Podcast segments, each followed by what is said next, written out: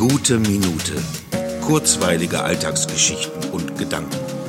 Mein Name ist Matthias Hecht und jetzt geht's auch schon los. Der erste erste 2021, der erste Tag des neuen Jahres und er ist fast schon wieder vorbei. So schnell kann das gehen. Die Zeit ist einfach gnadenlos. Sie geht immer weiter. Minute für Minute schreibt sie ihre eigene Geschichte, egal wie viel man selbst gerade erlebt. Und heute, so viel kann ich sagen, ist das nicht besonders viel.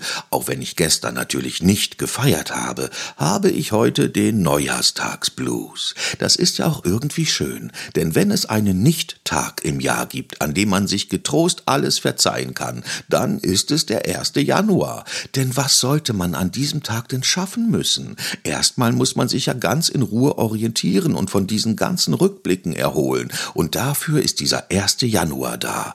Ohne Stress, ohne Druck und ohne Erwartungen. Einfach vollkommen entspannt wieder das Gleichgewicht zu finden zwischen dem, was war und das, was kommt.